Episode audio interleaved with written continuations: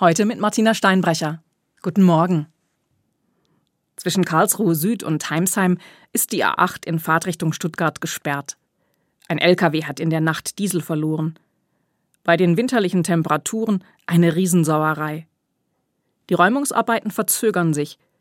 Bis die Strecke wieder freigegeben ist, wird es noch dauern. Ich bin in entgegengesetzter Richtung unterwegs und heilfroh. Zum Glück sitze ich da nicht fest.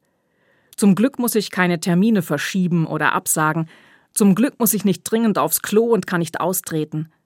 Oder muss frieren, weil die Standheizung nicht funktioniert. Dann sehe ich die Räumfahrzeuge auf der anderen Seite. Es sind viele, eine ganze Flotte. Wo kommen die jetzt eigentlich so schnell her? Wer koordiniert ihren Einsatz? Und wie funktioniert das eigentlich? Diesel beseitigen. Ich habe nicht die geringste Ahnung. Und plötzlich gesellt sich zu der Erleichterung, dass es mich diesmal nicht getroffen hat, eine tiefe Dankbarkeit dafür, dass ich in einem Land lebe, das so gut organisiert ist. Ein Problem taucht auf, und trotz Personalengpass oder anderer Schwierigkeiten kümmert sich jemand um die Lösung. Sperrt Straßen, schildert Umleitungen aus, schafft Fachleute und das notwendige Gerät herbei. Und nach wenigen Stunden läuft der Verkehr wieder reibungslos.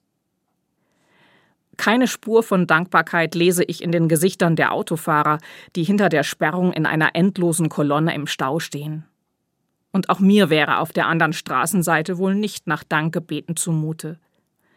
Aber auf meiner Seite kann ich sie sprechen, stellvertretend für andere. Heute bete ich einmal so. Danke, wenn ich im Stau eine Rettungsgasse bilden muss, weil es bedeutet, dass bald Hilfe kommt. Danke, dass ich Steuern zahlen muss, weil es bedeutet, dass ich eine Arbeit habe. Danke, dass ich keinen Parkplatz finde, weil es bedeutet, dass ich ein Auto besitze. Danke, dass die Heizkosten so hoch sind, weil es bedeutet, dass ich es warm habe. Und danke, lieber Gott, dass mich der Wecker heute Morgen aus meinen Träumen gerissen hat, weil es bedeutet, dass ich am Leben bin.